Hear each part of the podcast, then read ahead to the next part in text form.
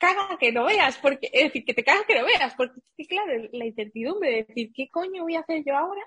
No todo el mundo la soporta. Yo, por ejemplo, no soy una persona que me guste tanto la incertidumbre comparado con, con mi socio que lleva mejor todo el tema del riesgo y demás.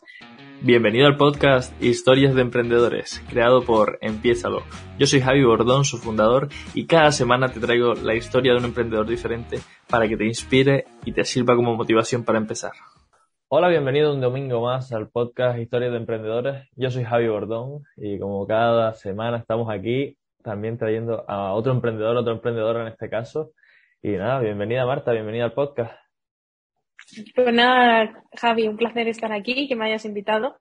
Eh, si quieres me presento un poco para quien me escuche ahora sepa quién soy, porque si no, esta Marta de dónde ha salido, ¿no?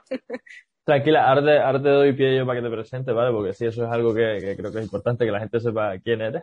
Pero, pero bueno, antes que nada, ¿vale? Para, que la gente sepa un poco en contexto si están llegando aquí nuevos. Que sepan que, que esto es una iniciativa que surgió básicamente para que si se están planteando emprender, si se están planteando lanzar sus proyectos, que, te lo digo a ti también, Marta, para que, para que lo sepas, ¿vale? Para que entiendas un poquito el contexto en el que estás, eh, que cojan inspiración de otras personas que ya están ahí emprendiendo, que tú eres emprendedor, que ya estás ahí con tu proyecto, con tu marca personal, y que, que, digan, vale, pues sí, pues se puede hacer, pues ya sé cómo lo está haciendo esta persona, me traigo ideas para mí, o que si hay gente que ya está con sus negocios en marcha, pero ve cómo lo hace otro, que diga, vale, ok, estas cositas me las quedo de este, estas cositas me las quedo de este, y que empiecen a implementar.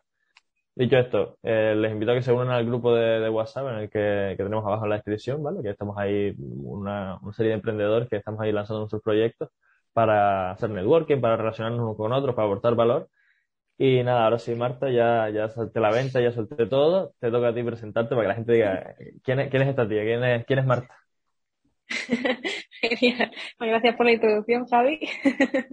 eh, pues mira, yo, por así decirlo, soy Marta Moreno. Eh, llevo eh, dedicándome más de cinco años a todo el tema de redes sociales y publicidad. Y bueno, es de decir que he tocado durante mucho tiempo el emprendimiento, pero tanto como tener mi propio proyecto, hasta hace un año y medio no era algo posible, ¿no? Yo venía de, bueno, cuando estaba en la universidad sí me metía en muchos proyectos de emprendimiento, en concursos, en el Startup Weekend, en concursos también a nivel mundial, eh, Europa o lo que sea, pero siempre se quedaba ahí, ¿no? Como en un proyecto nos reuníamos unos cuantos amigos y quizá durante unos meses se alargaba, pero nunca algo de apuesto por este proyecto, ¿no? Después de eso, pues como yo soy de Sevilla y vivía en Sevilla, pero allí no había muchas oportunidades en aquel momento, al menos para lo que yo quería, que era dedicarme a todo el tema marketing digital, me acabé eh, mudando a Madrid, donde trabajé en el Banco Santander, en un proyecto también digital de, de, aplicación de universidad, bueno, para universidades. Eh, luego, después de eso, acabé una consultora digital, una consultora de marketing digital eh, que tiene presencia en muchísimos países a nivel mundial y ahí pues fue como mi máster para aprender todo lo que sé a día de hoy, por ejemplo, bueno, gran parte de cosas que sé a día de hoy de todo el tema de publicidad. Acabé burnout, lo que se dice quemadísima, así que fue el momento de decir, me voy, no sé lo que voy a hacer, pero me voy. Tenía muy claro que quería irme y además eh, para tomar esa decisión de me voy definitivamente tardé casi un año porque sabía que no me encontraba en mi sitio eh, porque claro, en la empresa grande pues tenía muchas oportunidades de conocer grandes proyectos, de trabajar con grandes marcas, un Welling, un Caser, un L'Oreal, un Guerlain, Michael Page, Johnny Walker, decir, listas de grandes marcas con las que he trabajado a montones y grandes proyectos, pero igualmente me veía muy limitada y no podía sacar todo el potencial que quería, ¿no? Entonces, sin saber qué hacer con mi vida, me fui de la empresa, fue una idea muy disparatada, mis padres no tenían muy claro por qué lo hacía, y luego, pues, empecé como freelance, haciendo lo que yo podía hacer, ¿no? Que era publicidad. Lo único que me di cuenta es que, claro, yo solo abarcaba un área de todo lo que es el marketing, ¿no? Y no podía darle, porque había veces que las campañas no funcionaban y no era por cómo yo configuraba las campañas o cómo hacía las campañas, sino que me, simplemente tráfico. Sí, cuando me salí, hacía simplemente tráfico. Miriam Valle, me gusta decir más que tráfico, porque tráfico me parece que estás haciendo un chanchullo raro. y entonces después de eso, hablando con Kino, eh, Kino me complementaba mucho en otras áreas, también tuvimos otro socio al principio, entonces dijimos, oye, ¿por qué no hacemos una agencia y damos un servicio más 360 a los clientes? No solo mi parte por mi lado y tu parte por tu lado, ¿no? Y ahí surge el proyecto, ¿no? Y además también pues estaba en una situación de que pues había dejado el trabajo seguro y que te aseguraba un crecimiento a largo plazo y demás, y era como, vamos a jugar, ¿no? Vamos a ver qué, qué, lleva esto. Y a día de hoy, pues sigo con este proyecto, ha pasado ya un año y medio desde ese momento que tomamos esa decisión de montar la agencia y la verdad que muy contenta y tenemos un equipo pequeño. Así que eso es en resumen, es mi historia profesional, muy resumida. Ahora te, ahora te hago más preguntas sobre eso, pero bueno, para la gente que nos está escuchando, que, que hablaste de Kino y demás, Kino es otro emprendedor también que, que entrevistamos, que aparte, como tú estás comentando, es socio tuyo en, en el proyecto, en la agencia Blue Bamboo, ¿verdad? Vale. Y, y nada, pues le, le dejo por aquí también la entrevista de, de para que le vayan a echar un vistazo, que, que fue muy potente, la verdad. Y ahora con respecto a tu historia, eh, la verdad que, bueno, un recorrido ahí potentísimo. ¿Qué fue lo que estudiaste tú en la universidad? Que, que después saliste ahí, bueno, que tenías todo ese espíritu emprendedor y demás, que estudias empresariales o algo así, ¿o? Sí, yo estudié ADE en inglés. Ok, ok, ok. ¿Y los proyectos esos que desarrollabas ahí para concursos y demás? Eh, ¿De qué eran? ¿Rollo startup así de una aplicación de no sé qué o no sé cuánto? Sí, eran startups, eran pues eso, o directamente pues eventos de fin de semana que tenías que desarrollar un proyecto y luego presentarlo ante inversores, o directamente también pues eso, concursos que es todo vía digital en las que vas desarrollando un proyecto. Pero bueno, al final siempre lo que me pasaba de que yo tenía mucho tirón para los proyectos, pero luego la gente se iba cayendo. Así que al final me quedaba yo sola y yo veía que yo sola no podía abarcar todo, así que se quedaba todo en mi cajón. Ya, eso, eso la verdad que a mí me pasó también un par de veces porque yo tengo 22 años, ¿no? Soy, soy bastante joven y también eso, cuando, cuando estaba estudiando y demás, pues decía, oye, pues voy a buscarte esta forma de, de, de crear un negocio, de no sé qué, no sé cuánto. Y claro, yo decía, bueno, pero yo solo no, que me da, me da miedo, voy a buscar un par de colegas y, y lo lanzamos. Y lo lanzábamos, hacíamos no sé qué, hacíamos no sé cuántos y, y bueno, al final se iba cayendo uno del barco, se caía otro, no sé qué, y decíamos, bueno, lo dejamos ahí, ya vamos a por el siguiente. Y, y, claro, no fue hasta que ya empecé yo a tomar un poquito de conciencia del mundo de, de, la creación de negocios y tal, cuando ya decidí lanzarme. Tú, de hecho, te, te lanzaste sin tener, bueno, teniendo esos proyectos de bagaje y ese recorrido en la empresa, pero sin saber bien cómo, cómo era el rollo de, de emprender, ¿no? Me imagino que, que, te, que, que, fue un shock cuando dijiste, wow, pues ahora tengo que estar con rollos de facturas, ahora tengo que estar con no sé qué, con gestoría, con, con no sé qué, con no sé cuánto. Bueno, yo tengo la suerte de que, de que justamente con mi socio Kino, pues nos complementamos en aquellas cosas que no me gusta, como es todo el tema de finanzas y demás y números, que no hago mucho conmigo, pero a él le encanta. Y luego toda esa parte de gestión de personas y tal, a mí me gusta un montón, que bueno, que los dos se nos da muy bien, pero de alguna manera nos vamos complementando, ¿no? Entonces, es importante, eh, sobre todo cuando vas a empezar con alguien, ¿no? Bueno, si no habéis leído el libro negro del emprendedor, os lo recomiendo un montón, porque así porque así todas las cagadas que puedes cometer, y bueno, yo he cometido porque, a ver, es verdad que antes de entre la universidad y entre el proyecto de la agencia también he hecho otros emprendimientos, es decir, me, me junté con un compañero de máster que hice eh, a hacer una, una especie de, bueno, no la llamaría agencia, pero a dar servicio a, a sitios, a locales y físicos para que tuvieran presencia digital y tal, fue un desastre no duramos ni dos meses porque estábamos tratando, sabíamos lo que necesitaban, pero nosotros no, no éramos, no estábamos capacitados para hacerlo, ¿sabes? En fin, un desastre.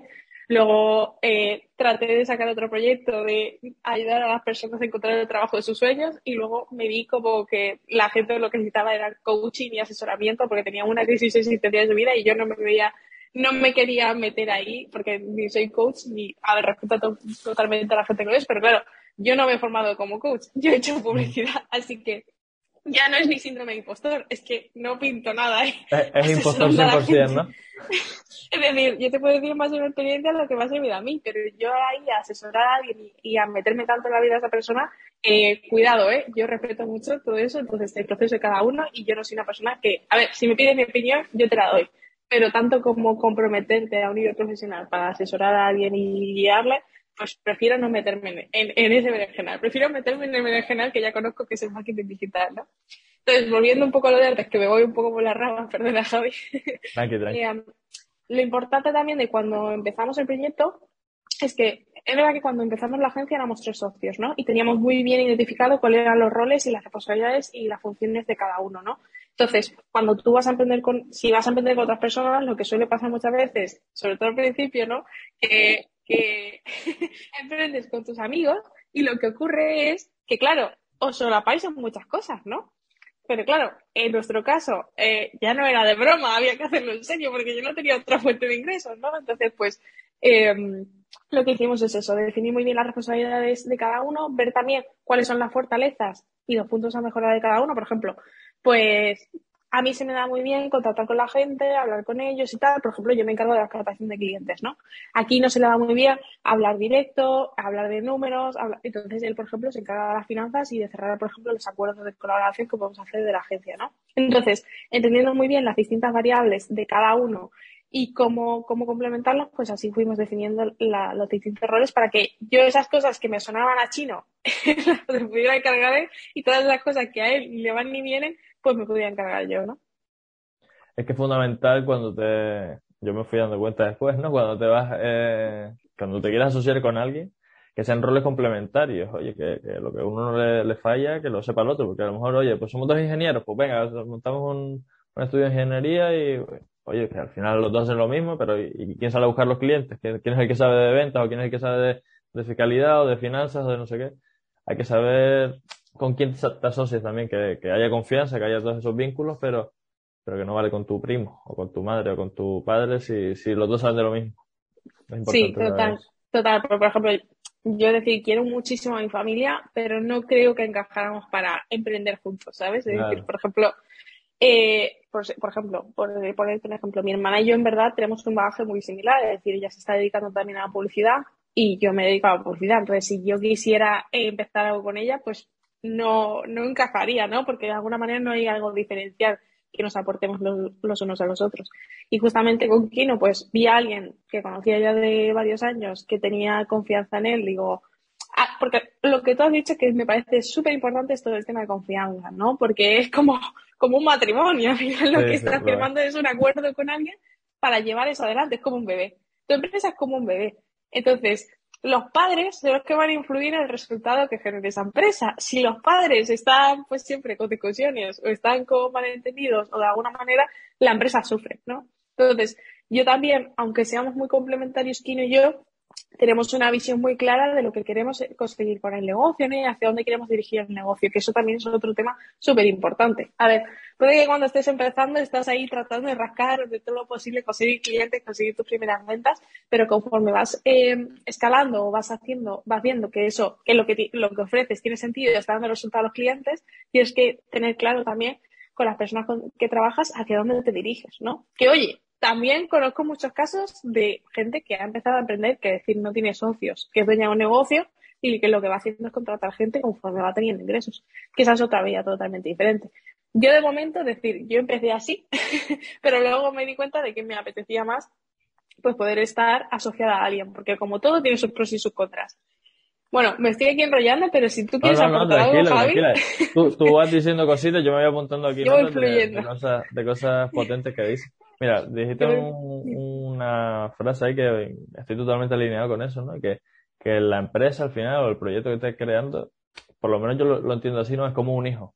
Tú, tú creas ese, ese bebé y, al principio es muy dependiente de ti, entonces tienes que estar ahí 100% involucrado, 100% a todo lo que venga. Y claro, la idea es que eso poco a poco se vaya haciendo, a no ser que quieras ser autoempleado, que en ese caso, pues, pues sí, sí, así pero la idea es que poco a poco se vayan delegando funciones, las cosas que menos te gustan, las que no son de tu área de especialidad, pues se vayan delegando.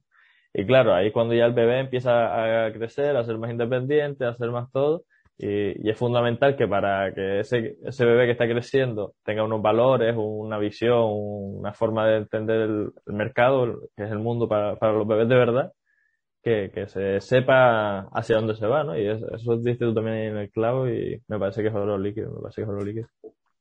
Y, y Marta, eh, para ti, como el, el, hecho de emprender con, con, socios y tal, y de, de, lanzarte al mercado, lo que dijiste, ¿no? Al principio hay que rascar de todos lados. ¿Ustedes ya empezaron así o por el bagaje que tenían ya tenían como una pequeña carterita de clientes que, que les permitieron decir, oye, pues vamos a ir hacia este sitio más concreto, hacia este nicho de mercado, hacia lo que sea? A ver, es un sí y un no. es decir, porque, pues como te decía, por ejemplo, yo me encargo de toda la captación de clientes actualmente y cuando empezamos también a mí se me daba muy bien eso, es decir, muy bien en el sentido de que al final le contaba a todo el mundo lo que estaba haciendo, ¿no? Y tenía ese feeling y justo decía, oye, pues yo necesito eso, ¿no?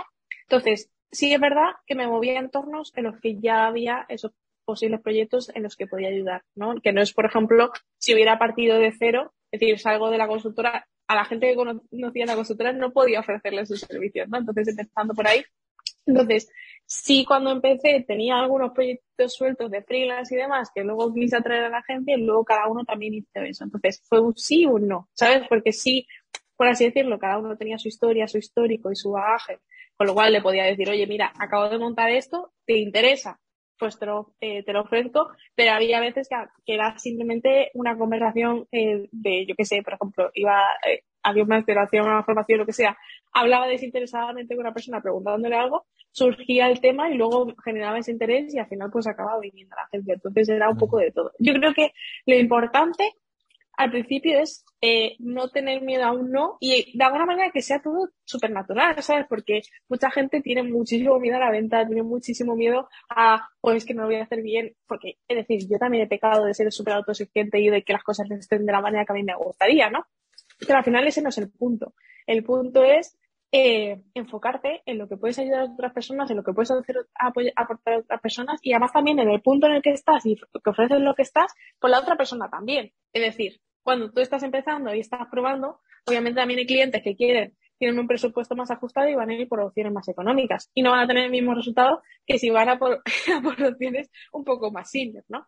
Entonces, eh, que no haya ese miedo de aprender, que no haya ese miedo de crecer y tampoco que haya ese miedo de que me digan que no o, oye, mm, estoy vendiendo, eso es malo, ¿no? Sino que todo lo contrario, al final es como lo hicimos desde el principio, yo creo que eso nos ha facilitado mucho, es, aunque estuviéramos en la situación en la que estamos, de oye, no tenemos más fuente de ingresos, que eso ya te fuera así como, como en situación de tensión, pues dijimos, oye, vamos a jugar, ¿no? Estamos aquí para jugar, estamos aquí para aprender, estamos, porque claro, el concepto que teníamos al principio de lo que era el proyecto ha cambiado y ha pivotado un montón a lo largo del tiempo, incluso en los primeros meses muchísimas veces, muchísimas veces, porque claro, tú tienes una idea en mente y entonces vas a por ella y luego dices tú, hoy no, esto no es lo que quieren los clientes, esto es lo que, no es lo que necesitan los clientes, los clientes necesitan esto y vas cambiando, mejorando, cambiando, mejorando.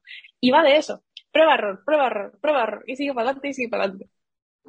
Es que, es que eso es como el pan de cada día de cuando estás creando un proyecto, ¿no? De, o sea, porque es que tú tienes una idea en la cabeza que al, final los clientes son los que te van a decir si esa idea es cierta o no. Y muchas personas pecamos, al principio sobre todo, de decir, bueno, no, es que tiene que estar perfecto, tengo que ser el máximo especialista en no sé qué, no sé cuánto. Y hasta que no tenga yo todos los másteres y todos los cursos y todas las carreras hechas, no, no puedo ofrecer ese servicio porque no. Oye, pero que a lo, mejor te vas a estudiar todo eso y o vas a eh, tener el producto super maqueado y después lo lanzas y o no te lo compra nadie, o lo, te lo compran y no le sirve para nada, o, oye, mejor, yo lo entiendo así como tú, ¿no? Mejor que, que empecemos, empecemos a probar cositas, empecemos a movernos, y una vez los clientes nos vayan dando feedback, que vayamos mejorando el, el producto o el servicio en este caso. Y Marta, dijiste antes una cosa que me parece súper valiosa, de que claro, tú ya te traías clientes porque te mueves en ciertos entornos, ¿no? En entornos donde están tus, tus potenciales clientes. Y mm, quería que habláramos también un poquito sobre eso, ¿no? De la importancia que tiene el salir a relacionarnos, a buscar conectores, a buscar relaciones, porque si se fija la, la gente, obviamente tiene tus redes sociales abajo en la descripción, ¿no? Que, que te vayan a ver no tienes muchísimos, muchísimos seguidores y la gente muchas veces piensa, no, es que si no tienes muchísimos seguidores no puedes tener clientes. En tu caso es un claro ejemplo de que no es necesario tener miles y miles de seguidores para tener clientes. Cuéntanos un poquito sobre esto, cómo hiciste para estar en esos entornos, en, donde están tus clientes y, bueno, otras personas que también te podían aportar balas. Vale, perfecto. Si quieres, hablamos de entornos y también hablamos del tema de seguidores, porque es algo que me preguntan mucho y eso también tiene chicha, de cómo conseguir mi primera venta solo con 100 seguidores. Así que, bueno, por la parte de entornos, totalmente de acuerdo contigo. Es decir, eh, y ya no te, es decir, puede ser de emprendimiento, eso está genial, pero también es simplemente mm, que no te conformes sin al final conocer personas, justo. Que no te conformes simplemente, por ejemplo, si estás trabajando por cuenta ajena y quieres dar el paso, que no te conformes simplemente en ir a la oficina y luego a casa o simplemente irte de cervezas con tus amigos y ya está. Es, pues ve a formaciones, ve a eventos, ve a, a mil cosas que te va a abrir la puerta a conocer gente, que esa gente te va a conocer gente o te va a recomendar gente, ¿no? Porque eso, así es como va a funcionar para nosotros. En mi caso, pues bueno, conocí a Kino, que llevaba muchísimo tiempo, eh, tiempo y años emprendiendo, llevaba ya varias empresas, con lo cual sí me puso en contacto más con círculos de emprendedores, pero luego también por mi parte, invirtiendo en formaciones, he podido llegar a personas como puede ser un Patrick Wynn o Kino incluso también a un Antonio G, que de alguna manera te abren puertas a, a conocer a mucha más gente, incluso pues a otro nivel de emprendedores, ¿no? O, entonces, es súper importante. Eh, bueno, hay una frase que me gusta mucho, lo de las cinco personas que te rodeas, ¿no? De revisar bien quiénes son esas cinco personas que te rodean, porque muchas veces también cuando estás aprendiendo, la gente no lo entiende. A mí me pasó que cuando estaba antes de la consultora veía que muchísimas personas dentro de, bueno, conocidos míos, no estaban contentos de donde estaban, pero no sé, no sé, no llegaban a pensar de qué puedo hacer yo ahora. En todo caso, pensaban eh, que la única opción era buscarse una nueva empresa, ¿no? Donde trabajar en una nueva empresa, pero nunca llegaban a pensar en, oye, puedo hacer algo por mi cuenta, puedo crear yo mi propio valor o puedo crear mi propio proyecto, ¿no? Y eso yo creo que también viene muy de la mano del entorno con el que te, con el que te rodeas. Eh, pero porque al final te abre eh, las puertas o te abre una visión 360 de otras áreas que tú a lo mejor no contemplabas o no tenías en cuenta. A mí, yo me considero que tengo una mente abierta porque aparte de todo el mundo de emprendimiento que te abre mente en muchos aspectos, ¿no? También durante mucho tiempo, eh, cuando era, cuando estaba en la universidad, yo me dedicaba a viajar un montón para conocer distintas culturas. Y vas viendo cómo la gente va pensando de manera diferente. Cómo también en algunos países el emprendimiento está como más desarrollado o es algo más habitual que en otros. siendo realistas, yo lo que escucho muchas veces en España es que la gente lo que prefiere es opositar para tener una plaza fija y tener un sueldo fijo y tener una estabilidad. Pero en otros países, por ejemplo, México, que no tienen otra opción a decir, o me busco las castañas del fuego o si no, no hay comida esta noche, así que surgen también muchos emprendimientos o muchos tipos de negocios, crean cualquier cosa de cero, ¿no? Con porque tienen esa necesidad y cubren esa necesidad de otra manera, ¿no? Entonces, ¿qué quiero decir con esto? Que eh, está muy bien que quieras cambiar tu situación, porque además también, oye, llega momentos de tu vida que te replanteas, oye, ¿qué estoy haciendo aquí? ¿Por qué estoy haciendo aquí? ¿O realmente quiero estar aquí? Entonces, el hecho que en esas situaciones, más que estar aquí en, eh, eh, hacia adentro o estar con tus amigos de cerveza simplemente quejándote de eso, que busques fuera otras opciones, ¿no? Porque, por ejemplo, yo sabía que no quería seguir en la empresa, pero no sabía qué iba a hacer, ¿no? Entonces fui tocando palos que si probando esto, que si probando aquello, que metiendo en esta formación, que yendo a tal evento. Y además hay muchos eventos que son gratuitos, es decir, no hace falta que te gastes ni siquiera un euro. Pero es expandir tu mente y expandir tus horizontes y expandir tus amistades porque a lo mejor te puede sorprender. O a lo mejor te das cuenta que la situación en la que estabas antes, con las relaciones eh, personales o las relaciones de personas que tenías antes, pues no te estaba aportando para llegar al punto que quieres, ¿sí? Y eso está genial, ¿vale? Es decir, hay ciertas veces que te toca bueno, aquí estoy divagando un montón en temas porque aquí hay tantas cosas importantes, pero hay veces que te toca decir adiós a ciertas amistades. Yo, para mí, es como un acto de agradecimiento de me encanta lo que me has ofrecido, me encanta lo que he aprendido contigo, pero ya no me estás aportando, ¿sabes? No hay una reciprocidad aquí. Yo de alguna manera no me siento que estés en el que sea un tipo de persona que tiene que estar en el momento en el que me encuentro ahora, ¿no? Y para dar paso también a todo lo nuevo. Porque muchas veces es ese miedo de ¿cómo voy a soltar esto? ¿Cómo voy a...? Pero si no sé, ¿sabes? Y esto de lo contrario, es como muchas veces también nos pasa con clientes en la agencia y con personas en el equipo que han ido rotando. Es necesario decir adiós a ciertas cosas para dar paso y para dar pie a nuevas cosas. Que caga que no veas, porque, es decir, que te caga que no veas, porque claro, la incertidumbre de decir, ¿qué coño voy a hacer yo ahora? No todo el mundo la soporta. Yo, por ejemplo, no soy una persona que me guste tanto la incertidumbre comparado con, con mi socio que lleva mejor todo el tema de riesgo y demás. Pero aún así, es que eso es lo que te va a dar paso a que pases al siguiente nivel, ¿no? Esto también me encanta decirlo porque yo veo como que la vida es un videojuego, ¿no? Es decir, al final tú te vas viendo, te vas pasando por fases hasta que llegas al boss, ¿no? Al, al jefe. Y hasta que no pasas ese jefe y pasas ese obstáculo, no vas a pasar de nivel. Vas a seguir cayendo en lo mismo, cayendo en lo mismo y, y, no te das ni siquiera cuenta, ¿no? Entonces tienes que hacer ese clip para que, ya sean base de personas, entornos, las herramientas van cambiando dependiendo del momento en el que estés, ¿no? Pero necesitas, esa, eh, necesitas eh, combatir ese boss y vencerle para pasar al siguiente nivel, ¿no? Entonces, al principio puede ser cambiar de tu entorno. porque tu entorno a lo mejor no te está potenciando a llegar al punto en el que estás.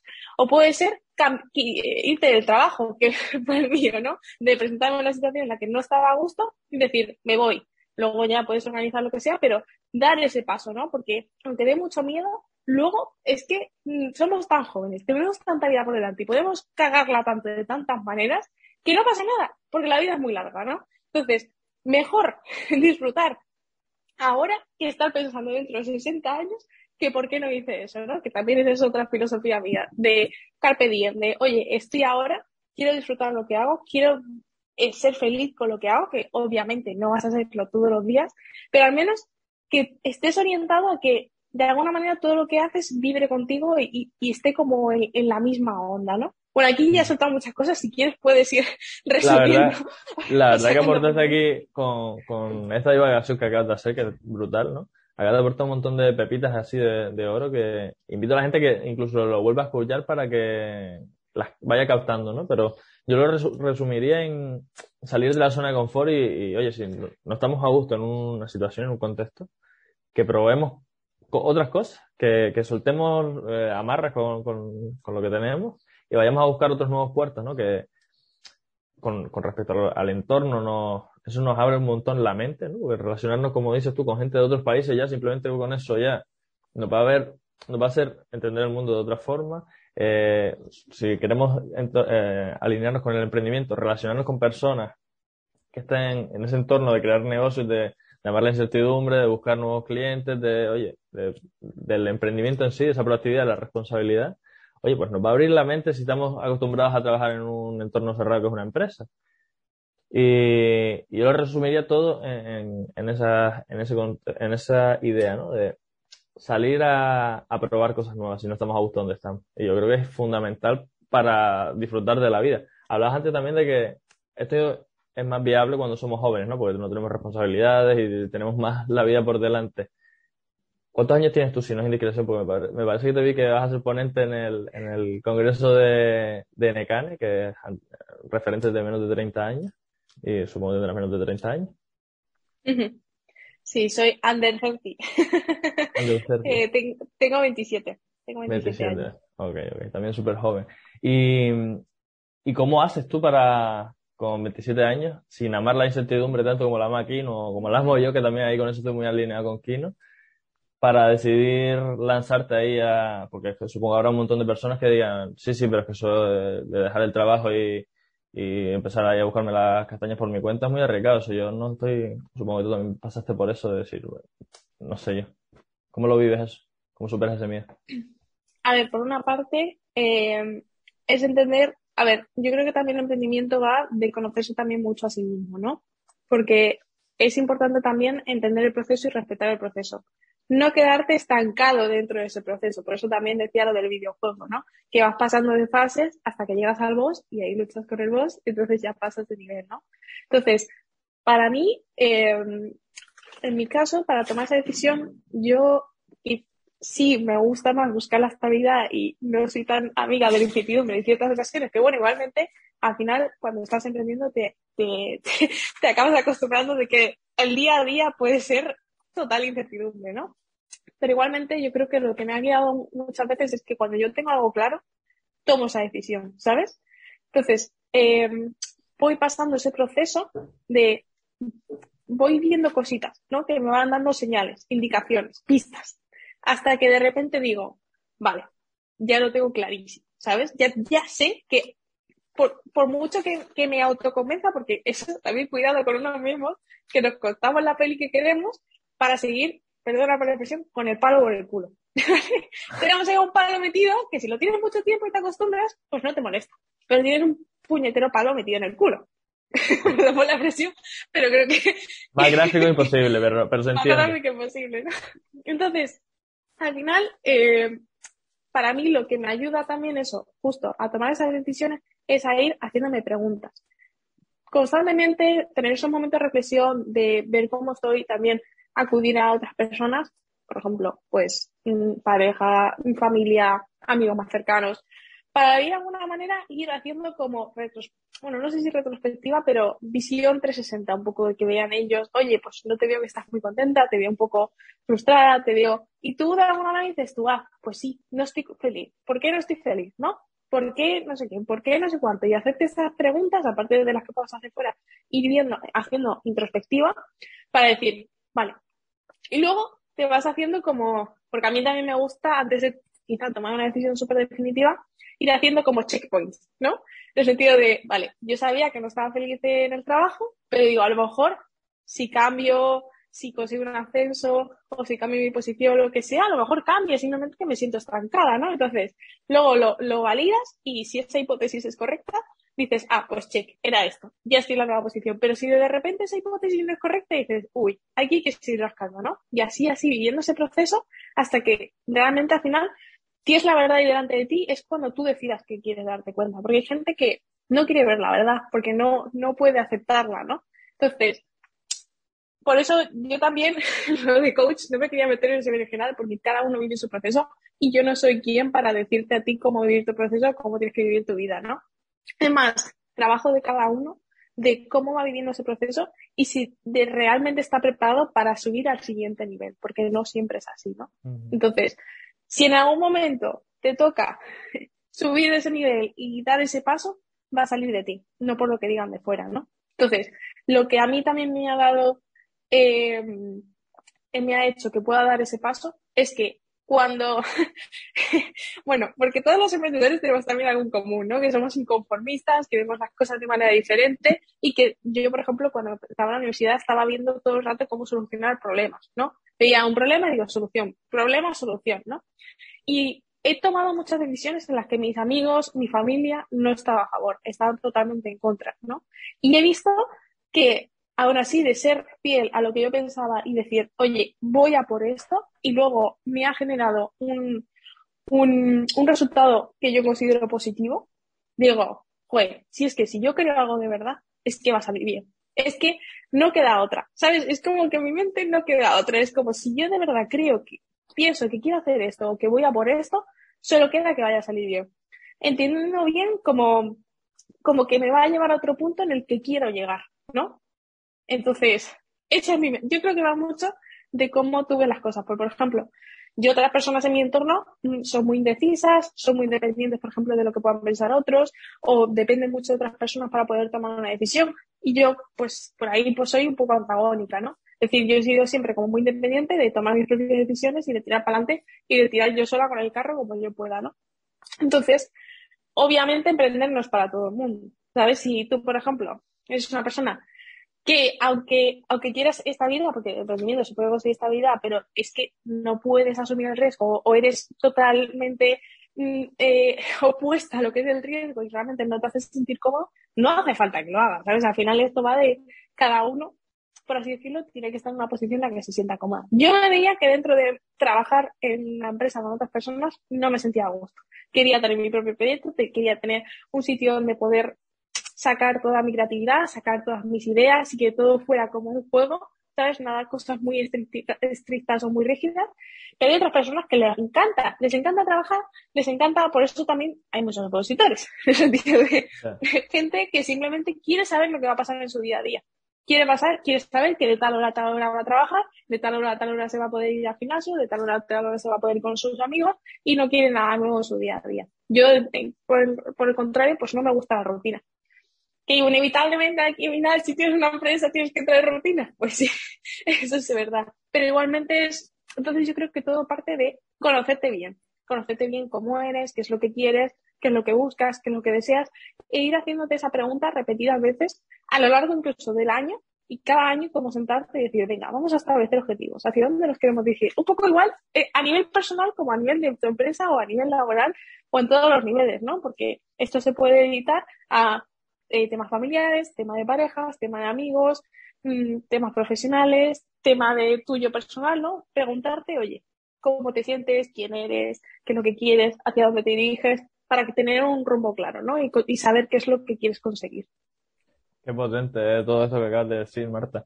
Me siento muy identificado con eso de que tu familia no te, en muchas decisiones no te, no están tan alineados contigo, entonces ahí te me llegaban un poco porque bueno, mi padre precisamente es funcionario, entonces yo que soy tan así, tan emprendedor, que quiero buscarme mis propias castañas, y aparte estudié educación física, lo mismo que él, él es funcionario y profesor de educación física, pues muchas veces me dice, pero haz el máster y ser profesor, que estás más cómodo así, que no sé qué. Porque claro, me ve que trabajo de no sé qué horas, no sé cuántas horas y, que él simplemente trabaja un par de horas y ya está tan a gusto.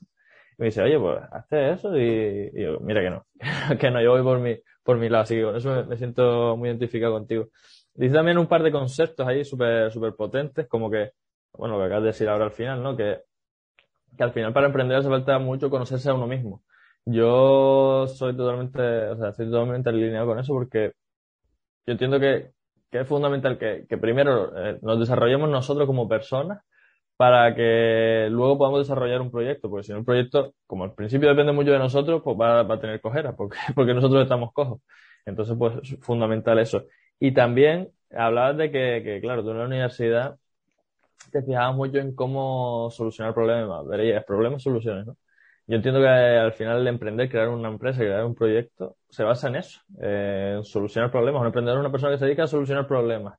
Si soluciona problemas para gente que tiene más dinero, pues ganas más dinero tú también. Si soluciona problemas o para gente que tiene más, dinero o para gente que tiene problemas más, gordos, le ganas más dinero tú también. Si te dedicas a solucionar problemas más simples, pues ganas menos dinero. Eso es entendible. Y, quiero que, que la gente se para a pensar también, porque es que al final lo que estamos hablando de tú y yo aquí son cosas de sentido común, la mayoría, que, que la gente se tiene que, que, que, pasar a pensar en ellas, porque es que muchas veces no nos damos cuenta de, estas cosas que están aquí delante de, nuestros ojos y es tan simple como lo que hablabas. Empezar a hacer ensayo error, ensayo error, probar, validar, hacerte una lista de posibles cosas que te están afectando negativamente para, para estar más cómodo y, y tomar acción con eso. Y, y, Marta, ahora ya cambiando de tema por completo, ya no centrándonos tanto en el emprendimiento en sí, sino en tu área de especialidad, para ya ir terminando, que tampoco te quiero quitar mucho tiempo. Eh, hablabas antes de que no hace falta muchos seguidores para conseguir clientes y la gente tiene esa creencia en la cabeza muchas veces, ¿no? Hasta que no tenga 50.000 seguidores no voy a tener 10 clientes. ¿Cómo conseguiste tú tus primeros clientes? Vale, a ver, primero es importante entender cómo yo entiendo las redes sociales, ¿vale? Porque yo, por ejemplo, cuando empecé en el mundo de creación de contenido, es decir, porque publicidad mm, llevaba, eh, bueno, llevaba ya unos años más, pero además también dos años después de llevar publicidad eh, empecé con todo el tema de creación de contenido y eso fue porque de repente me veía alguien que lo petaba en redes sociales y conseguía, pues eso, seguidores, clientes, tal y tal y cual, y lo que se generaban eran copia y pegas, ¿no? Un montón de gente que hacía lo mismo que esa persona de lo que había que funcionado, ¿no? Y yo en plan, qué cosa, no, no, no, no, es decir, cuando ves eso, se nota que la otra persona no le sale de su esencia, ¿sabes? No sale de él mismo hablar de, no, no cuadra, hay algo que no cuaja, ¿no? Entonces ahí empecé a ver que al final todo lo que es creación de contenido te ayuda a diferenciarte. La idea es que tú de alguna manera con todo ese contenido eh, crees algo que haga que conecte con otras personas pero personas que estén como afines a ti o que estén afines a lo que tú haces y porque al final las relaciones de eh, cliente y persona que da servicio son relaciones de confianza. Entonces, de esa confianza, esa confianza se genera a base de afinidades o cosas en común o de alguna manera que hay un feeling, ¿no? Entonces, yo lo que empecé a ver es, uy, esto es un poco raro, ¿no? Entonces, dije, vale, hipótesis, ¿vale? con mi hipótesis de, a ver, veo que aquí hay muchos copy-pegas y no veo ahí un diferencial claro y no veo nada por lo que yo quería apostar por estas personas que están copiando a alguien que sí le ha funcionado, ¿no? Entonces, ¿qué voy a hacer yo? Pues voy a crear una estrategia de contenido alineada con mi esencia, un contenido en el que se represente lo que es mi persona y ver qué, eh, qué resultados me genera. Pues, sin tener apenas seguidores, 100 seguidores, lo que me generó es que de la nada me llegaron un montón de gente escribiéndome diciendo que le encantaba mi contenido, que le encantaba lo que estaba haciendo, gente que no me conocía de nada, mandándome audios, diciendo, joder, tía, me siento súper identificada contigo, me encanta lo que dices, me encanta cómo lo expresas, me encanta con la naturaleza que lo haces con tu persona, ¿sabes? Es decir, gente que no conocía nada escribiéndome. Y además también hice mi primer lanzamiento por mi cuenta, ahora ya un par de años, y eso, con 100 seguidores, y creo que le metí 50 euros de publicidad. y facturé bueno, por aquel entonces eso, que dejé la empresa y demás, y dije, pues bueno, de perdidos al río, ¿no? Voy a hacer mi primer lanzamiento, mi primer webinar, y eh, para mí, para mi marca y demás. Y lo que hice, pues fue facturar 500 euros. Y dices tú, joder, he metido 50 euros en publicidad, tengo 100 seguidores y he generado 500 euros. ¿sabes? En lo que es un trabajo de que estuve una semana, sin tener muy claro cómo se hacía todo, ¿no? Y, y entonces, pues dices tú, no hace falta tener 100 seguidores. Lo importante es la calidad de esas personas que te siguen. Es decir, de nada me sirva, nada me sirve esas cuentas que pueden tener 10.000, 100.000, 50.000 seguidores si luego los han comprado. Porque también me ha pasado en algunos proyectos que he trabajado que los que empecé a hacer de community manager, que era creadora de contenido en mis inicios, que compraban engagement, ¿sabes? Compraban de gente cuentas random que les interactuaban y era como, ¿what?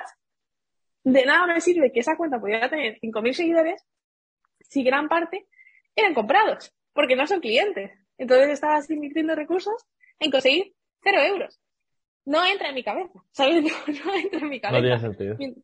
Mientras tanto, yo en aquel momento, cuando empecé con mi cuenta y demás, mis únicos recursos eran mi tiempo y las ganas que le podía meter. Y luego, pues eso, con 100 seguidores y un lanzamiento con, conmigo, que además me acuerdo perfectamente porque, bueno, estaba, estaba con unos amigos diciendo, vale, yo quiero hablar de todas las redes sociales y todo lo que estoy aprendiendo. ¿Cómo, qué, qué mensaje digo del webinar? Fue un poco, fue todo a jugar jugar, por ese concepto también que decía al principio, ¿no? De vamos a jugar, vamos a probar, vamos a ver qué funciona. Y justamente eso, con 100 seguidores conseguí mis primeros 500 euros con, con una formación mía. Y si yo he podido hacerlo, ¿por qué no pueden otras personas, no? Y además, ya no solo eso, sino que mi, em, entre mi empresa, en la agencia Blue Bull, lo que hacemos es justamente ayudar a muchísimos clientes, a muchísimas eh, pequeñas, bueno, empresas, a proyectos, a infoproductores, personas que tienen productos digitales a ganar esa visibilidad y a, conseguir esos clientes, ¿no? Es que es posible. Entonces, cuando la gente me dice que no, no se puede vender, está todo muy difícil, está todo muy complicado, digo, mira, si me lo dices hace 20 años, me lo puedo llegar a creer, pero que tampoco, ¿eh? Porque eso de que está complicado y tal, es lo que tú te quieres enfocar, ¿no? Pero a día de hoy, con todas las herramientas y todas las facilidades que tenemos en el mundo digital, es decir, que puedas conectar, eh, abrirte una cuenta de Instagram totalmente gratuita, eh, crear contenido sin tener que pagar a nadie, porque antes para salir en publicidad en algún sitio, lo que sea, tenías que pagar una pastizal, o para empezar cualquier proyecto tenías que pagar un pastizal, porque abrir un bar o abrir un... tienes ya costes fijos que no sabes ni siquiera si vas a recuperar. Pero a día de hoy, con las herramientas que tenemos y con lanzarte a hacer cosas, es que ya puedes generar un retorno. Obviamente, también he de decir que el problema está en que la gente se enfoca mucho pues en el número de seguidores. A mí me han llegado clientes diciendo, quiero llegar a los 10.000 seguidores y luego estaban analizando su cuenta y que habían hecho todas las prácticas que no tenían que hacer con su cuenta con el fin de llegar a esos 10.000 seguidores, ¿no? Entonces era como, mira, yo aquí ni pincho ni corto, te has cargado tu cuenta, entonces prefiero empezar con una cuenta de nuevo y algo que esté totalmente limpio porque, mm, porque yo quiero que tú tengas clientes, ¿no? Entonces, da igual que sean 100, 200, 300, 500, 10.000, 100.000, 20.000, 40.000, un millón. Lo importante es que esas personas luego conecten contigo, con tu mensaje, con lo que ofreces y quieran comprarte. Porque si no, es que lo único que estás haciendo es coger el dinero y tirarlo a la basura. O coger tu tiempo y tirarlo a la basura, ¿no? Totalmente de acuerdo. El otro día, bueno, el otro día hace un par de meses y tal, estaba hablando con, un chico emprendedor y tal, que tiene un negocio local y está montando uno digital también. Y está creciendo súper rápido en seguidores. Y le dije, ¿y cómo, lo estás haciendo y tal? Subió bastante contenido y esto para que la, gente conectaba con él, pues tenía su propia marca personal de, cómo es él, ¿no? Pero, pero claro, para que crece tan rápido lo que estaba haciendo era seguir y dejar de seguir a gente. Y digo, uff, ya hay, vale, crece muy rápido de seguidores, pero, pero son, no son ni personas, son gente que te, que te siguen porque le seguiste, no tienen ningún interés en lo que tú haces. Y entonces, pues desde ese punto, esas personas no van a acabar siendo clientes tuyos. Que oye, que a lo mejor te cuadra y algunos sí, pero vas a estar invirtiendo ahí un, tiempo en una cosa que no, no, te va a generar rentabilidad. Sin embargo, eso va a ser una otra estrategia como la que tú hablas de diferenciarte, pues es mucho más, más útil. Y, y hablando de eso, ¿cómo, ¿cómo hiciste tú para diferenciarte? ¿Cómo dijiste tú ahí, cómo haces tu, tu marca? ¿Cómo lo pueden hacer las personas que, te, que, que digan, oye, pues lo quiero hacer yo por mi cuenta? Muy buena pregunta. eh, al final todo surge también de esas preguntas, porque es decir, tú, por ejemplo, cuando estás dando tu proyecto, te puedes apalancar lo que es tu marca personal que quieras crear o la marca corporativa que puedas eh, crear de tu empresa, ¿no? Cada uno tiene sus pros y sus contras. Es decir, la marca personal conecta mucho más con la gente y luego pues para vender te lo facilita más, es decir, que conectes, es decir, me está vendiendo, por así decirlo, Marta, que me está vendiendo una empresa, ¿sabes? Una empresa que no puedes generar ese vínculo tanto, ¿no? Sí hay maneras de hacerlo, pero no se genera ese vínculo tan fuerte, por así decirlo, ¿no? Entonces, por un lado, pues eso, decidir en cuál te vas a apalancar, cada uno con sus pros y sus contras. Y luego, por ejemplo, si es la marca personal, es muy fácil ver que te hace diferente, porque al final todos somos únicos, ¿no? Entonces, de alguna manera es identificar, por ejemplo, tres temas principales que quieras, pues, que, que a ti te caractericen, ¿no? En mi caso, por ejemplo, pues yo siempre suelo hablar de que el contenido y los anuncios es el perfect match, ¿no? Que no es ni lo uno ni lo otro, porque mucha gente te habla de cómo conseguí 5.000 seguidores y invertí en publicidad y el otro.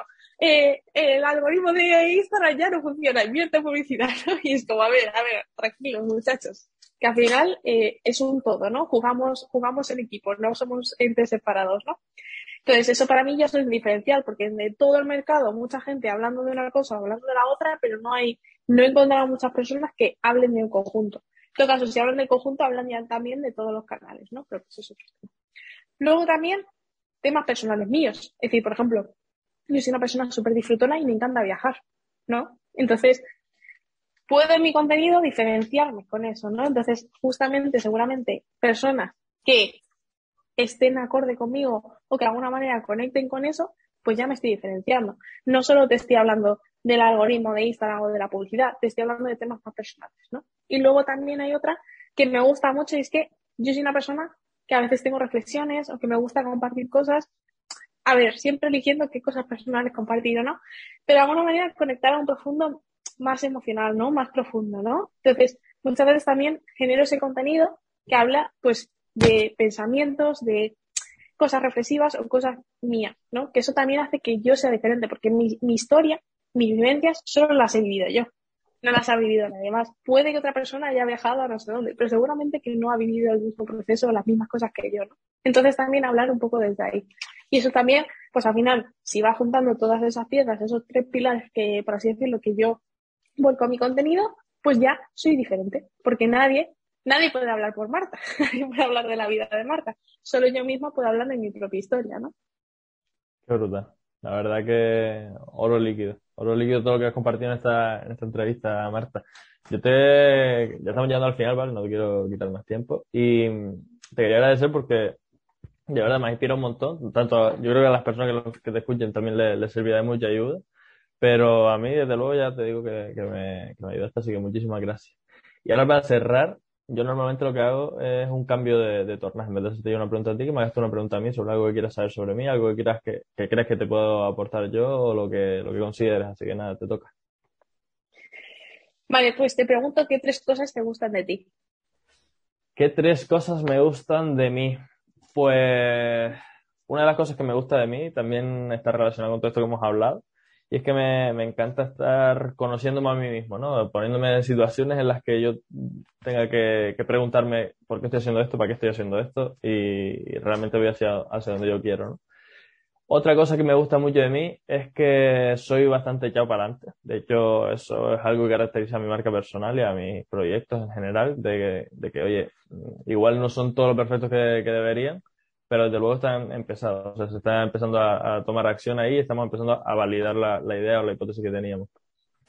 Y otra cosa que me gusta mucho de mí, que también lo hemos hablado a lo largo de la entrevista, que me he sentido muy conectado con esa parte, es que algo que nos caracteriza, caracteriza a todos los emprendedores, y es que tenemos aspiraciones altas, ¿no? Que queremos crecer, queremos desarrollarnos, somos ambiciosos, ¿no? Por así decirlo.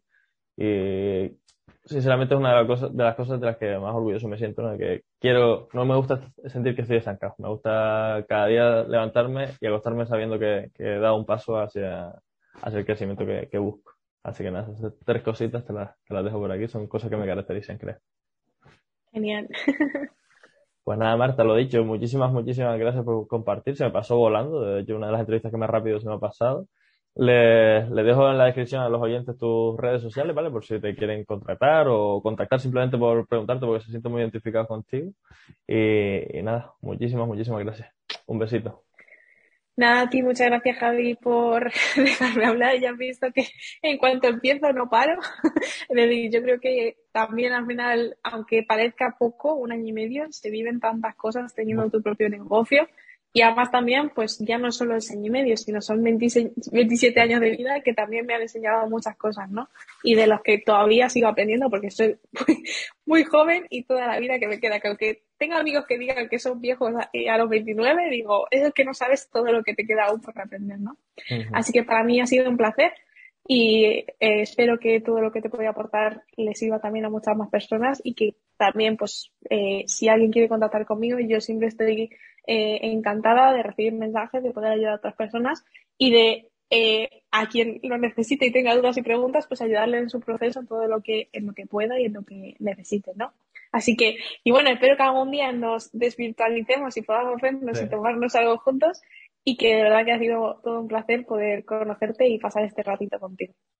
Oye, gracias Marta. De hecho, hasta ahora aquí en la despedida ya generaste conexión, más conexión todavía conmigo, porque dijiste eso de que, bueno, llevo un año y medio emprendiendo, no es mucho tiempo, tal, no sé qué, pero he aprendido un montón de cosas, ¿no? Y es que precisamente eso es lo que, una de las cosas que a mí me, me gusta tanto de, de emprender, que, que como te decía antes, me gusta sentir que estoy creciendo, que estoy aprendiendo cosas nuevas, y precisamente en el emprendimiento cada día es un aprendizaje, así que Muchísimas gracias de nuevo, Marta, y nada, eh, a las oyentes espero que te, que te, vayan a investigar por ahí, a contactar, que, que aportas un valor tremendo. Genial, pues nada, te mando un abrazo y que tengas un buen día. Chao. Chao.